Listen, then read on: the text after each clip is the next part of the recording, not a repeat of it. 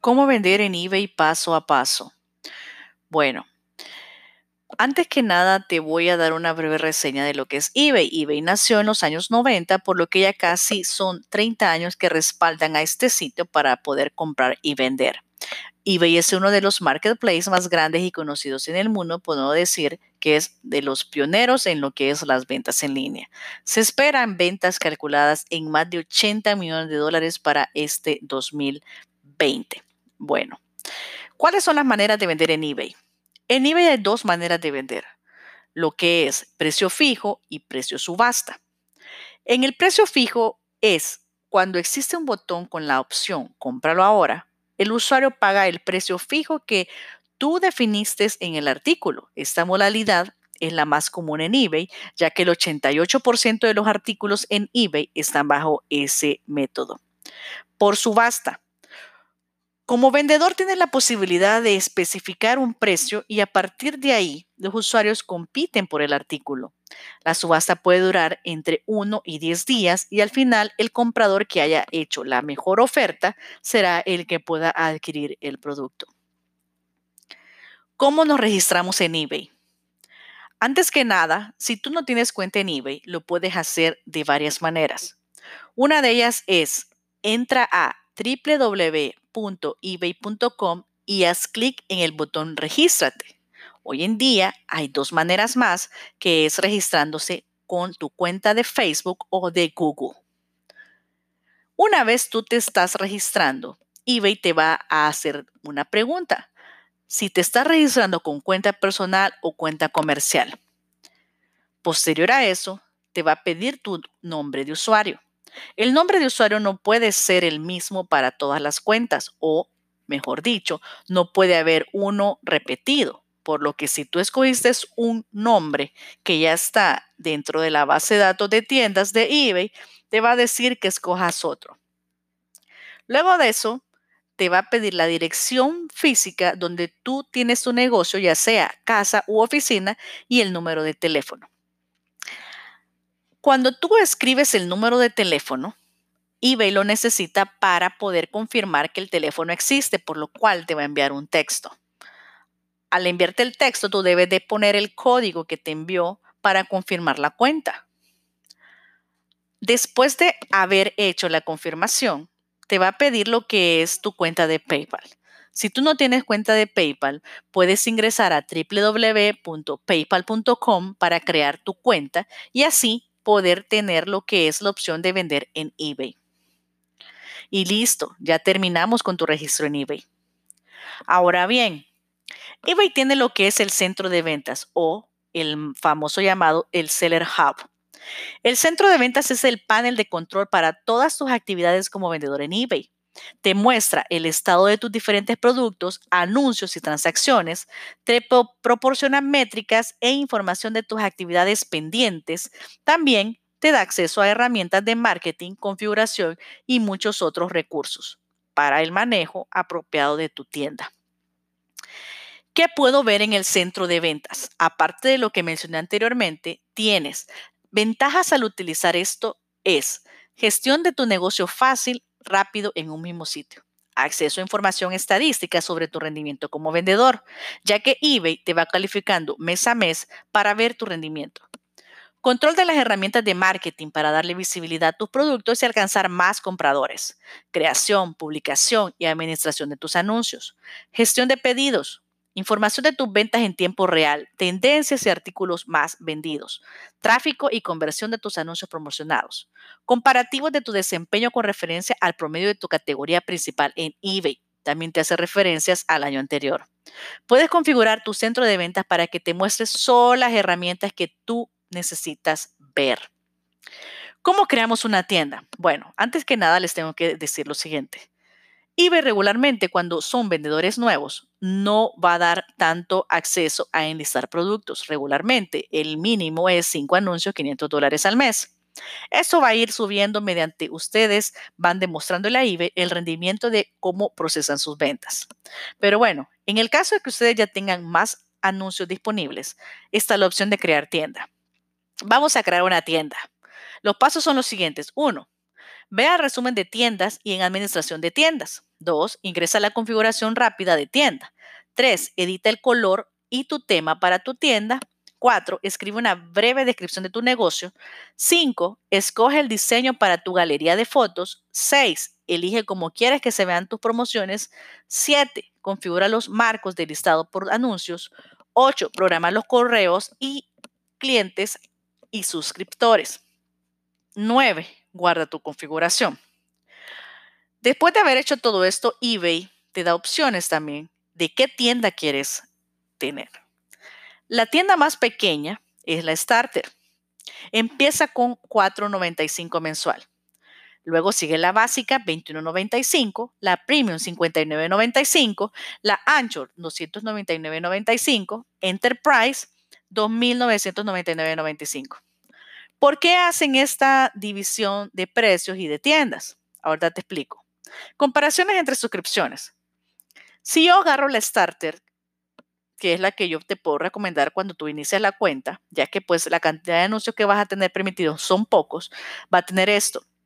Con la Starter tú puedes hacer, tú puedes enlistar hasta 100 productos al mes sin que te cobren extra.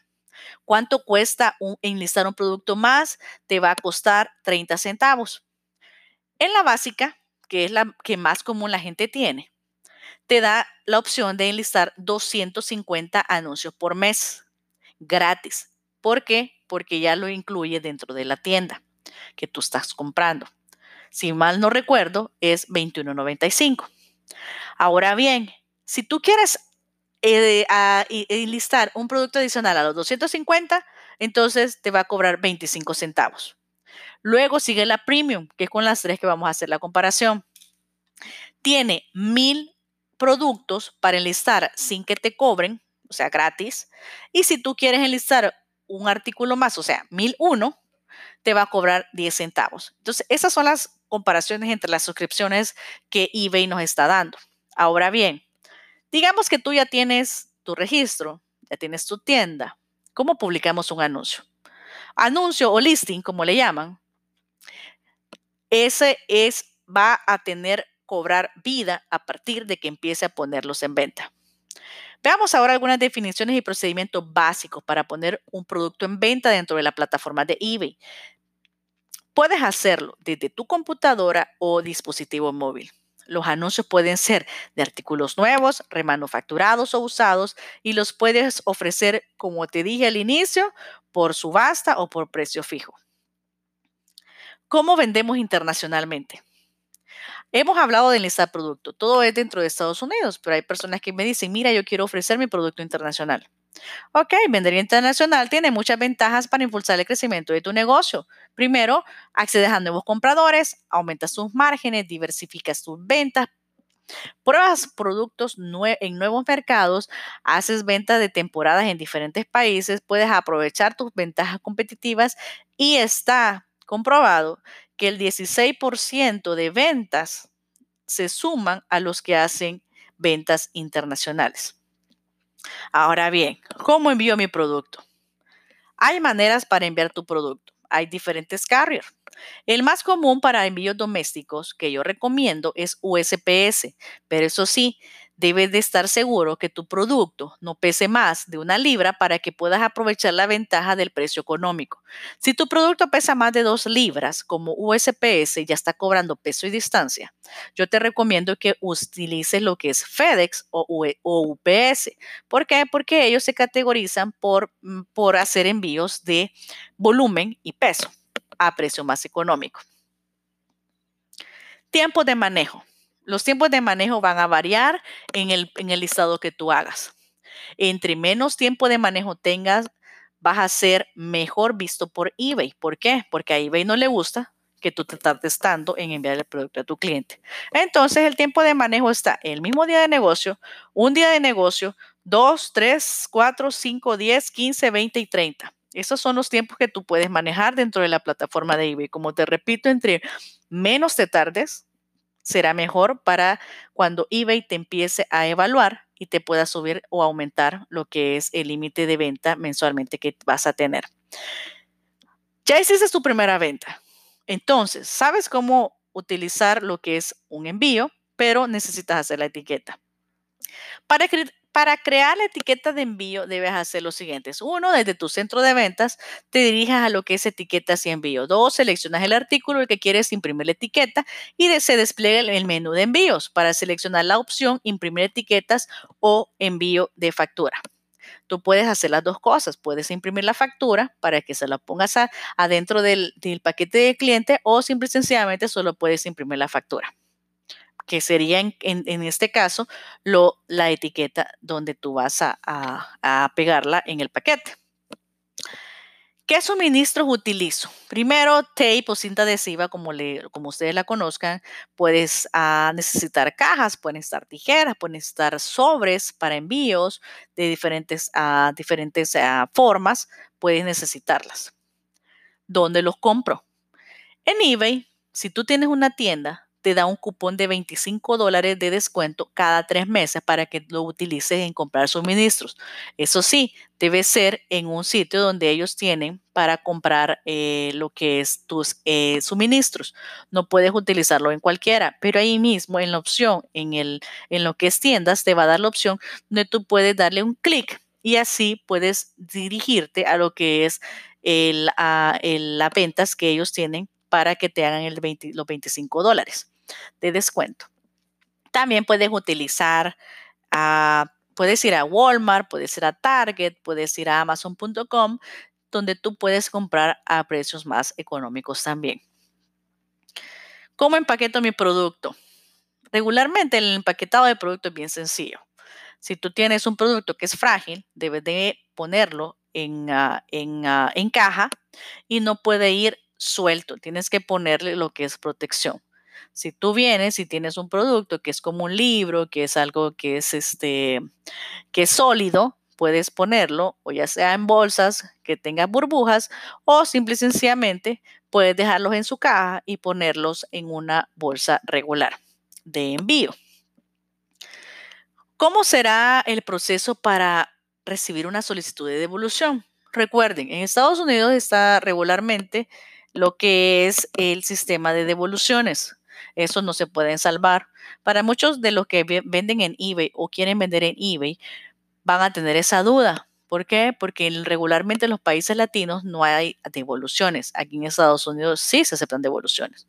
Entonces, ¿cómo es el proceso para responder una solicitud de devolución? Uno, tu comprador te va a hacer una solicitud de devolución. Dos, se te va a notificar acerca de la solicitud. Tres, tienes que aceptar la solicitud y le envíes la etiqueta de devolución al cliente. Esto es en ciertos casos. Regularmente eBay ahora con las nuevas actualizaciones da etiquetas automáticas en base a la dirección de retorno que tú tienes. Número cuatro, tu comprador te manda el producto de regreso. Cinco, inspeccionas el artículo y emites un reembolso. Y ya, listo, el proceso de devolución quedó cerrado cuánto debe de tardarte hasta 48 horas. Así es que tú debes de ser un poquito rápido a la hora de tener esas devoluciones porque eBay también cuenta el tipo, el tiempo que te tardes en responderlas y también lo que va a pasar es que este si tú no devuelves a tiempo el dinero, eBay lo va a hacer por ti y te va a contar como negativo al final del mes en tu cuenta de, eh, de vendedor. Cancelaciones. ¿Necesitas tener cancelaciones? Sí van a tener, vas a tener cancelaciones más de alguna vez. Hay clientes que tal vez se arrepienten de comprar el producto a última hora o se equivocaron y compraron sin pensar o simple y sencillamente vieron el producto más económico en otro listado y por eso mismo te van a hacer la, el request o la solicitud de cancelación. Tipos de cancelaciones. Por parte del comprador, un comprador puede cancelar un pedido durante la hora siguiente a la operación, siempre y cuando el vendedor aún no haya enviado la mercancía o marcado el pedido como enviado. Un ejemplo, si alguien te compró y casualmente tú estás en la computadora y procesas el, el pedido inmediatamente, aunque él esté en la hora disponible para comprar, para hacer la cancelación, tú puedes no aceptar esa cancelación o eBay automáticamente le va a decir que no lo puede cancelar. Cancelaciones inviables. No se pueden cancelar operaciones en los siguientes casos. si el comprador ha abierto un reclamo porque tú tal vez no le enviaste el producto o porque él no lo ha recibido. O si el vendedor, o sea, tú, has abierto un caso por artículo no pagado. Esas son las únicas dos maneras en las cuales tú no puedes hacer nada con una cancelación. ¿Cómo crear anuncios publicitarios? Para crear anuncios publicitarios, definitivamente necesitas tener una tienda. Si tú ya tienes esa tienda, puedes hacerlo en bloques de hasta 25 mil anuncios. Para crear anuncios publicitarios debe hacer lo siguiente.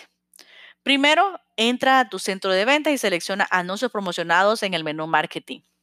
Luego de eso, elige la opción donde están todos los anuncios que tienes en el momento y si no tienes nada, lo que vas a escoger es un producto. Luego de eso, el sistema te avisará en caso de haber errores y de lo contrario, si no hay errores, le vas a dar clic en continuar, le vas a poner un nombre a tu campaña y defines la fecha de inicio y fin. Luego tienes que marcar la casilla para aceptar los términos de servicio y condiciones y luego le das clic en lanzar para activar tu campaña.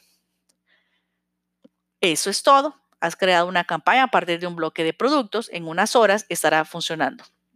Ahora bien, el último tema que quiero hablar en este, en este podcast es el PayPal y el IRS. Si se fijan al inicio les dije de que necesitan una cuenta de PayPal para poder vender en eBay. ¿Por qué? Porque PayPal es el que va a recibir los pagos de ustedes.